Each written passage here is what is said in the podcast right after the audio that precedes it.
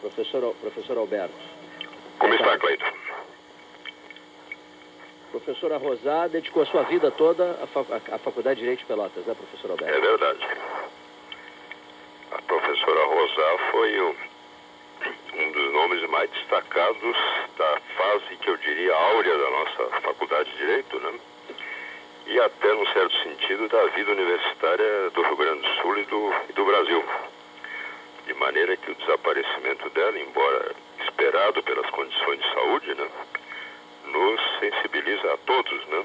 Se trata realmente de uma perda que podemos declarar, é, é, não há como compensar essa, essa perda, né? Uma perda irreparável. Mas, por outro lado, teve uma vida exemplar, uma vida cheia de realizações, né? E isso é que nos deve consolar a todos.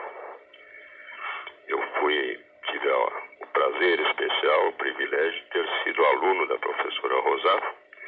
Me diplomei de Direito na turma de 1956, formatura realizada no Teatro 7 de Abril, no dia 11 de dezembro, e a professora Rosá foi a paraninfa da turma. E nessa oportunidade proferiu uma das suas fulgurantes orações, né, com aquela eloquência insuperável que caracterizava toda a sua atuação, quer na cátedra, quer na tribuna, né? De maneira que é realmente uma lembrança que vai permanecer perecivelmente. Né? O nosso Diário Popular de hoje publicou uma síntese, mas muito verdadeira, né? muito precisa, de toda a atividade da professora Rosa. E por ali se pode bem avaliar a importância do trabalho que ela desenvolveu. Né? e o modo como ela projetou a nossa Faculdade de Direito, inicialmente integrando a Universidade do Rio Grande do Sul depois passando a integrar a Universidade Federal de Pelotas. Aliás, a professora Rosa acompanhou com muito interesse essa transição, né? Ela foi permanentemente preocupada com a implantação sólida da nova universidade. E eu, nos primeiros anos após a instituição da Universidade Federal de Pelotas, tive a ocasião de atuar por largo tempo, na, integrando e depois até presidindo a nossa comissão de legislação e normas do Conselho Universitário. Então, frequentemente trocava ideias com a professora Rosai e pedia conselhos e sugestões com respeito às diretrizes que a universidade deveria seguir e com respeito à estruturação né, no seu regimento, no seu estatuto da nova universidade. E foi a primeira mulher a receber o título de professora emérita, né? Aliás, com sobrados motivos para isso, né? Tendo deixado uh, uma marca muito forte também na sua, na sua ação nacional, né, professor Alberto? Sim, o nome eu, de pouco projeção. conversava com o doutor Fábio aqui. E eu diria até internacional, né? Porque e até internacional, é verdade. internacionais, na América e mesmo na Europa, o nome da professora Rosa era sempre em qualquer ponto que se chegasse. E o grande falava... admirador da professora Rosa era Afonso Arinos, né? Ah, sim. Afonso Arinos de Melo Franco. É verdade. Pinto Ferreira, de Pernambuco, também era uma pessoa muito ligada a ela, né? Tinha um permanente troca de impressões, de, de avaliações sobre a nossa realidade, né? Mas, na verdade, eu diria que a professora Rosar, no seu tempo, foi a figura ou das figuras mais importantes do constitucionalismo brasileiro. Né? Numa etapa mais avançada da vida, ela também passou a atuar no campo do direito administrativo, onde teve igualmente um grande destaque. Eu constatei que na, no noticiário do Diário Popular se faz menção à atuação dela no Instituto dos Advogados do Rio Grande do Sul. É verdade. Mas ela foi também integrante do Instituto dos Advogados do Brasil. É, mas registrei isso também. E com grande destaque. Né? Ela era uma pessoa frequentemente lembrada naquelas Jurista emérita, né? Hein? Foi merecedora do título, né? Jurista emérita. Exatamente. É, professor Alberto, uma vez ela me disse, ela fundou esse debate aqui, como o senhor sabe, né? Uhum, eu, eu, me recordo. Ela é. foi uma das fundadoras do 13 Horas. Me lembro bem. E ela, e ela sempre costumava dizer, nos dizer, tá? eu fui aluno dela e amigo dela, né? Sim.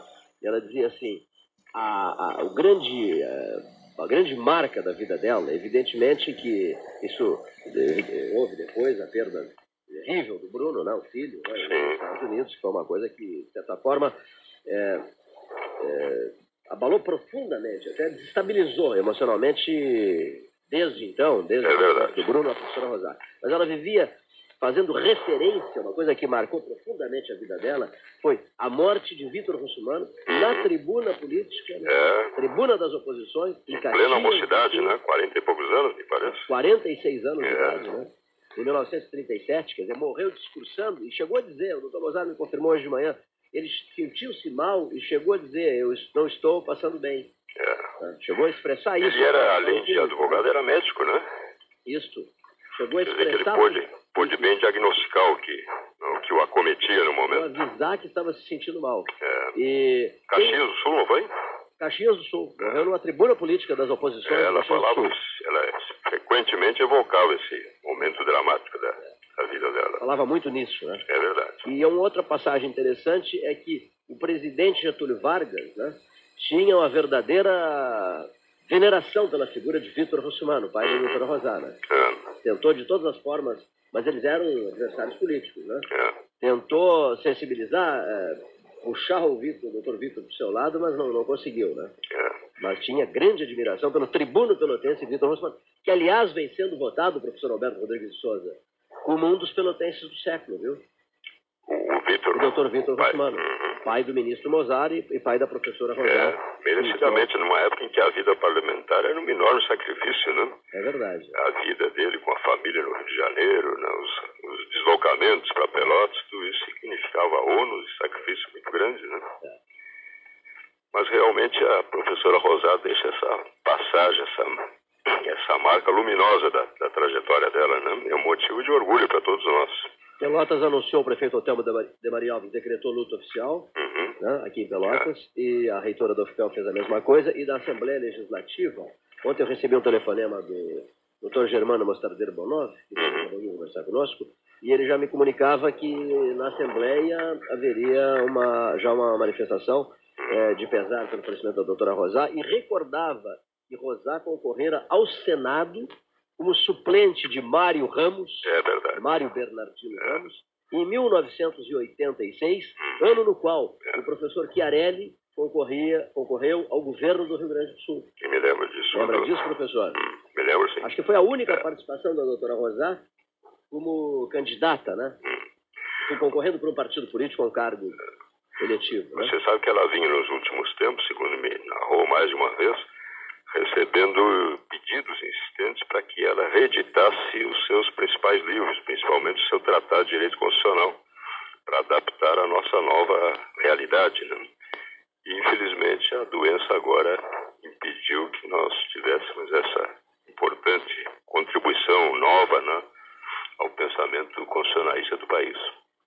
Mas a, a obra da professora Rosá é desses, são, é desses livros perenes, né? por mais que tenha mudado a nossa estrutura constitucional, aquelas linhas básicas do seu pensamento continuam inteiramente atuais e presentes e, e são uma, uma diretriz para o pensamento constitucional do Brasil.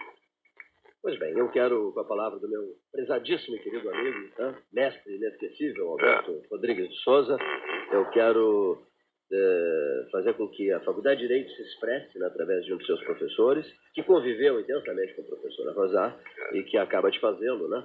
eh, louvando a figura eh, da docente Rosar Russumano, professora emérita. É, Eu até gostaria de acrescentar o seguinte, que os méritos da professora Rosá são sobejamente conhecidos. Tudo o que eu dissesse já é consabido da população, mas eu queria dar um depoimento breve sobre a pessoa da professora Rosá, de quem eu fui aluno, os meus filhos foram também alunos dela, e depois fui colega.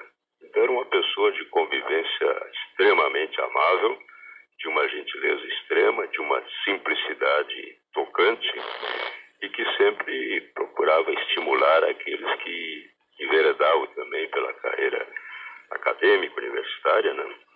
e que buscavam se inspirar no seu exemplo. Era uma pessoa com quem nós podíamos conversar a qualquer momento, um simples telefonema, ela estava em permanente disponibilidade para a troca de ideias. Quer dizer, esse, lado, essa dimensão pessoal da professora Rosato também vai nos ficar como uma recordação indelével. Então eu te agradeço, Cleito, pela oportunidade que me dás de, através desse depoimento, prestar minha modestíssima homenagem à professora Rosato.